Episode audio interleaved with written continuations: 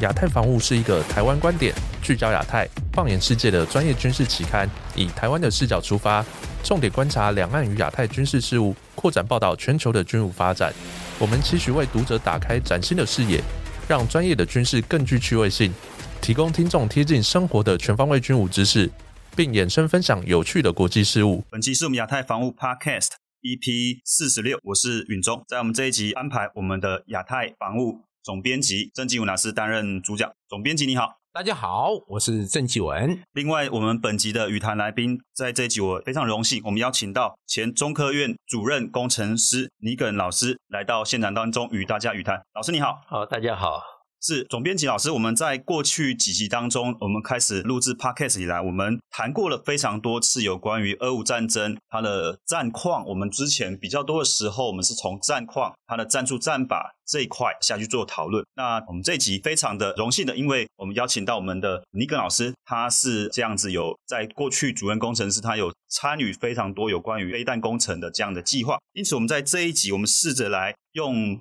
较偏技术面的方向来跟听众朋友来介绍有关于整个俄乌战争里面一个，特别是在飞弹这个两边互相攻击的防守的一个总体态势。那么再来还有看到无人机在这个有关于飞弹的这个战争当中它的角色，乃至于就是整个俄乌战争它在飞弹这个战术战法的上面，它对于整个我们台海防卫的整个启示哈。那我们这一集我们就是这样在一个基础脉络上，我们做个对谈。对。这个俄乌战争哦，在五月份的时候，我们发现它整个战局又激化哦。我所谓的激化，并不是说地面这个战斗，哎，可能规模更大，而是来自空中攻击，尤其是飞弹攻击和防御这个部分，其实有好几场这个主要的这个交火，不只是在基辅，还有在这个。乌克兰多个城市，特别我们注意到，五月十三号，在乌克兰西部有个重要的弹药库，其实被击中，然后造成一连串巨大的爆炸。而这个全世界从这个相关的影片发现，哦，这个非常震撼哦。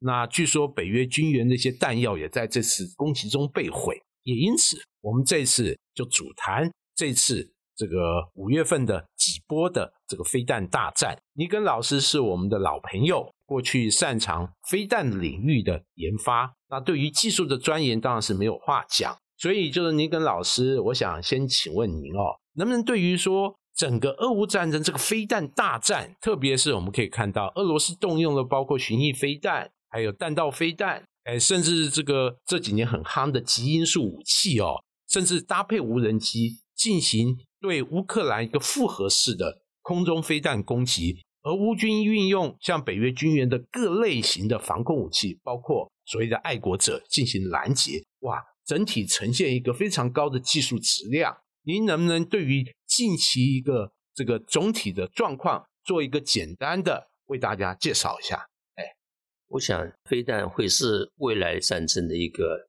关键的手段，因为它速度快，而且。射程现在已经够远了，加上它有非常高的智能性，所以它有很高的精准度。那这种趋向下，如果不能够了解本质，那真正对台湾的法律各方面会看到看出来很多都不足的地方。是是。那当然，最近的这次报道，其实从某个很多方面，我是很高度怀疑。譬如说，爱国者这个百发百中，其实以前不是这样的记录，因为爱国者很早出来在。呃，中东的地方有用过，当然有打过他们的比较老式的飞弹，但是那个数量效果好像还是很低的。那另外的话是极音速飞弹，号称是一百一千多公里的射程，是，而且我相信不便宜。既然那么红的，怎么会用在差不多只有三四百公里射程的一个战场？苏俄的火箭部队是一个非常优秀的，其实我觉得他们。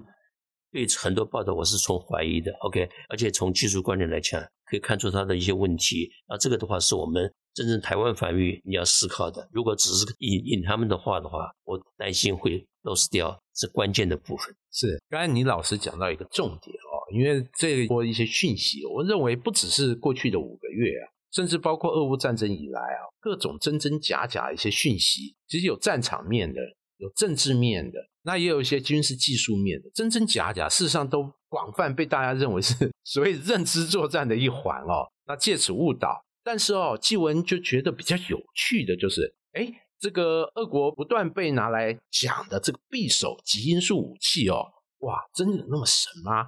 哎，比如说我们发现很多政论节目都有讲这个匕首飞弹，这个极速超过十马赫，哇，这样的这个运作好像是天下无敌。而这次这个整个飞弹大战，哎，乌军又号称这个击落了好几枚，能不能请倪老师为我们大家解析一下？您认为像这种极音速武器，它大概的运作原理？是如何真的有像大家说的这么神吗？我想我先谈一下中共的好了哈，是因为最有代表性的是东风十七，是那它是类似像一个弹道飞一样打出去，然后飘下来，在进入大气的时候产生水漂，然后再来产生一个巡航的动作，而这个巡航动作把它的射程拉得很远，那可以达到一千两千公里的射程，不大的飞弹啊。那更早一点的东风二十一 D，号称海姆杀手。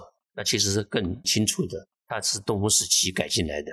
它从一千七百公里的速度，因为巡航长时间的巡航，它可以到两千五百公里的射程，这是一个很重要的东西啊。当然，像匕首的话，它是用空射的。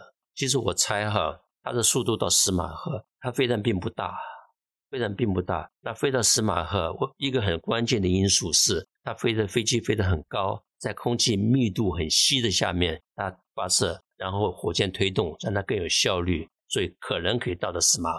当然，到了十马赫，可以想象出它的射程可以够远的。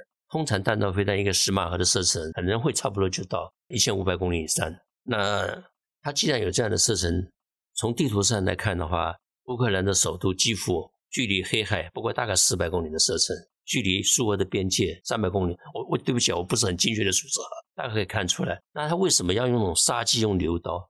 何况苏俄是一个火箭部队的一个大国，我我想在过去的战争中可以看得出来，所以用到匕首的话，觉就觉得又很奇怪，有点意外。那当然，斯马赫它是最高的速度，如果终端的时候，它速度会低下来。OK，如果终端还有斯马赫，它可以飞得更远。但是对爱国者 PAC 三，即使用 PAC 三，它能够拦截下来，而且百分之百的拦截，我是高度怀疑的。事实上，从电视节目来看，它的那个废墟，它那个厚度好厚一个弹头。如果那样厚的弹头，它那么钝重的话，能够达到十码的音速的话，我是蛮怀疑的。所以整个资讯来讲是很乱的。是，但是不管怎么样，可以显现出来，未来的战场必然是火箭飞弹那个，尤其是中共这方面用做的非常好。我想他们后面会再谈这一部分。是，这个倪老师分析的这个也是纪文非常怀疑的。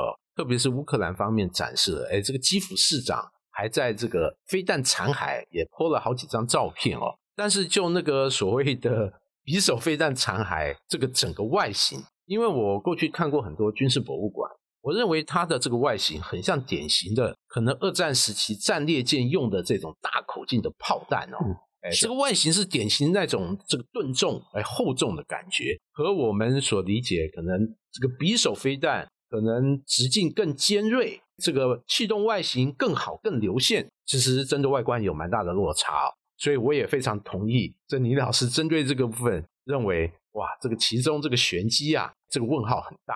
当然，谈到这个俄罗斯为什么动用匕首或者其他的飞弹，其实哦很有意思的就是，刚才倪老师也提到了，其实。俄军有很多多管火箭系统，特别是我们还注意到，这个解放军这几年这多管火箭系统加上一些导引、简易导引，哇，变成可能精准性更高、价格更便宜，然后可以大量使用，而对目标的威胁其实一点不亚于飞弹。哎，我也不解，俄罗斯其实在这个部分发展，其实感觉没有走中国大陆的路子哦。但是大家又想到另外一个问题，就是外电报道这次飞弹大战里面，俄军也运用一些无人机进行复合式的攻击。哎，我想无人机其实也是另外一个重要的领域。我想先请这个倪老师讲，哎，这个所谓的导引火箭弹这个部分，您先替我们这个解析一下。我想，其实导引火箭其实有导引就是飞弹，但为了凸显它的简单跟便宜。我们把它叫导引火箭，跟一般传统的飞弹来分别出来哈。那中共呢，很早以前就有霹雳系列的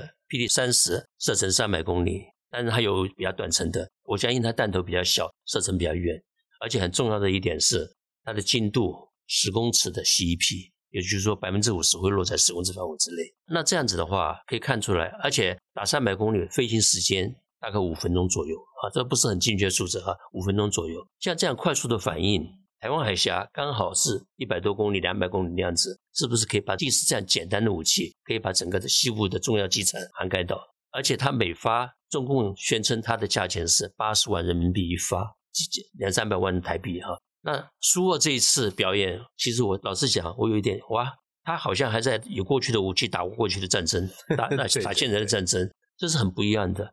苏俄的武器比较看不出来，他把一些智能加进去了。我想我们现在很流行在讨论 AI，讨论资讯化什么之类的，中共是充分用到这方面的东西，但是数额感觉好像比有有落差啊，它的智能不够。照讲，从苏俄的边界到基辅，大概是。陆地的话是三百多公里，他要用这样的武器，比较是过去的火箭，像过去的武器打现在的战争，当然是啊，所以这点我们要特别思考一下，因为我们要看到苏俄是这样子，就认为中共是这样子，OK，我们必须把中共在武器智能化的那个做法充分的考量进去。那台湾面对一个非常严苛的威胁，对这个倪老师特别突出了这个火箭，这个导引火箭，它在价格上有优势哦。我想这个能不能请倪老师为大家这个解析一下？哎，一枚飞弹，比如说半主动或者主动，哎，它的这个价格或者它的这这个整个成本的比重，哎，大概是什么样？它和所谓的导引火箭，OK，哎，它的价差可能达到什么样的地步？各位可以都每个人都是都有手机，对不对？手机有没有定位的东西？有有啊，我想大家都很清楚，包括位置的定位，包括一些姿势的定位。你走多少步，它都可以算给你清清楚楚的。请问告诉我，手机多少钱？哇，没多少钱，对不对？所以为什么我相信老共他的一发八十万人民币，OK 是很合理的啊。我们也许做不了它，因为它是大量生产的，我们做不了多。但是我们做，即使多它两三倍，也都比现在的飞弹要便宜很多。是。那飞弹的不重要部分，巡标器。那通常的巡标器分两种，一个是半主动，一个是主动。那根据呃我。十多年前，对不起，我最近没有资料。十多年前翻了一些美国统计那个预算结构的书，它上面有一个资料显示是半主动飞弹大概 C 克部分、选标器部分大概占掉一半的成本，然后主动飞弹因为它加上发射机高能高压的部分更复杂，然后它大概会占掉三分之二到四三四分之三的成本，所以可以知道想办法把用到简易导引的话，可以变成一个有效性。而我们必须要把价钱考虑进去，产生量多的状况之下，产生不一样的效果。就诚如中共的导引火箭，它的霹雳一九一系列的，一三个旅就可以打出一千多发。请问想想看，十公尺的 CEP，五分钟跨越台湾海峡，可以散布在台湾的陆地上各个点，对台湾的威胁是什么？那从这个来看的话，我对苏俄，老实讲，这次俄乌战争，我开始觉得会很快结束掉，结果发现苏俄它在智能的应用。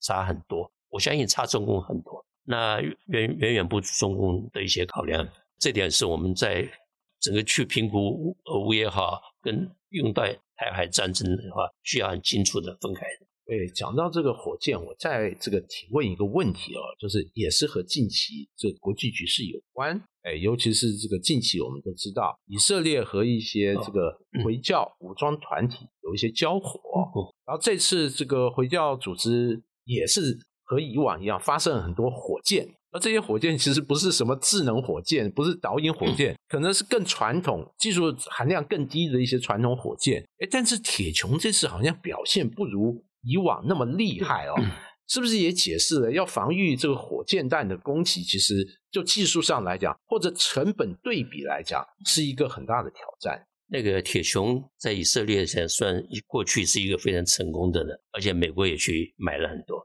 大家注意到，铁穹它基本上是针对巴基斯坦的那种土制火箭，OK，而且他们在边界拦截，过去哈在边界拦截。那刚刚火箭发射的时候，第一个速度还没有建立，第二个红外线的新增，因为在喷火，红外线的新增很清楚，所以它开始拦截很有效果。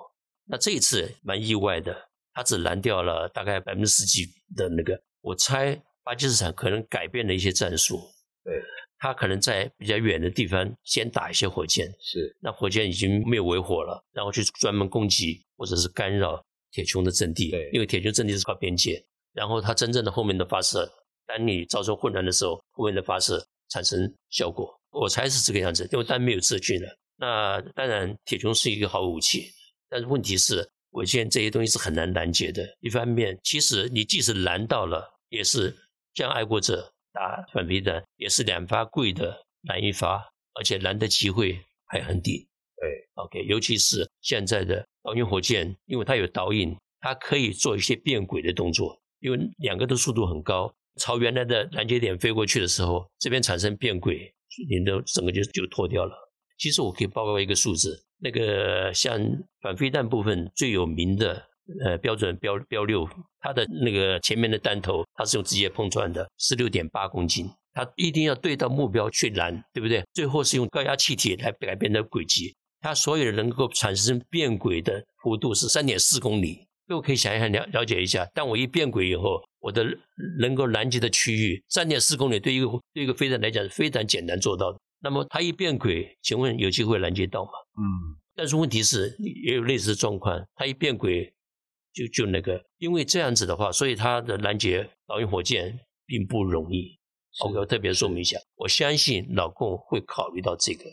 对，其实我我想我都考虑到了，我要飞出去，我要打 A 点，往旁边偏一点，到底我危危险的时候，我再转回来对着一点，结果对方已经预测错了。是 OK，了解意思吧？哈，是，所以难怪这次巴勒斯坦哦，这个火箭攻击其实展现出来的可能战法战术有做一些变更，嗯，所以攻击的成效更好。能不能再请倪老师哦，再讲到最后我们所关注这个无人机这个部分，在这次飞弹大战，您觉得它又扮演个什么样的角色？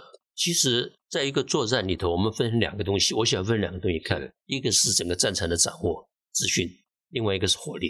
OK，我们刚刚前面谈的是火力，那一个资讯的话是一个蛮重要的。OK，当然现在很多人谈无人机，就谈一方面是谈就是丢炸弹什么之类的。OK，那个美国好像已经要把它的那个无人机丢炸弹的那个自杀式的无人机慢慢取消掉了，因为在平常时候可以。它只有十分钟或者二十分钟的自控时间，那么飞出去以后要找目标很麻烦，那个操作是一个很麻烦的事情。那么请问一下，如果它没有执行任务要回收怎么办？带了炸弹的无人机回收是一个很麻烦的事情。所以我们为什么不把飞弹做小，然后用飞弹去打，但是用无人机提供资讯，这两个搭配会不会是更好？而且资讯在越战场越来越重要，那无人机可以不需要多。那另外一个问题是无人机的速度。这个大概只有零点三、零点四个马赫，那跟跟几个马赫飞的飞弹完全不一样的。那意思就是说，我们的反辐射飞弹，比如说飞到大陆，到大陆的时候可能要一个小时。是，请问这一个小时时间，虽然是号称它可以空中找目标，但是敌人可以找到你的行踪。是，那他要用飞弹打吗？我觉得不可以，可以不需要，因为它的速度会比喷射机来的低。然后对方用喷射机去追的，用机枪打。那这样的话是不是可以？而且那价钱，无人机加上行标器，加上这东西，其实价钱也并不贵。从某个角度讲，为什么不把小的飞弹当做是无人机一样的？因为它的确自己找目标，自己打，对不对？差在哪里？这边是用螺旋桨，这边是用 Q 火箭，对不对？其他要不要巡标器？要，要不要定位？要，要不要控制？要。那么这两个差在哪里？其实火箭用掉。就继续不回收嘛，反正不回收嘛，对不对？那是不是更有效果？而且操作变得简单，完全没有人的问，不需要人操作。那最近在谈兵役的问题，其实我相信未来打仗越来越像，因为智能化下越来越像玩电动玩具。如果不能配合很少的兵员，譬如说募兵制，OK，能够有效作战的话，我相信我们的武器不是未来战争需要的。是。哇，这个倪老师从这个俄乌飞弹大战谈到我们很多一些建军这个台海这个局势一些技术层面的分析哦，我认为确实是值得大家好好思考。我们这个今天节目就进行到这里，哎，那我们这个希望下次能再度邀请倪老师为我们大家畅谈一些有关飞弹相关的一些专业知识和议题。谢谢林老师。好的，我们本集就进行到这边，我们感谢我们亚太防务杂志总编辑。郑继武老师以及中科院的前主任工程师尼根老师来到节目当中，给我们带来那么精彩的对谈。那也欢迎听众朋友到我们的 Apple Podcast 给我们五星好评，也期待我们下一集的节目跟大家分享。拜拜，拜拜。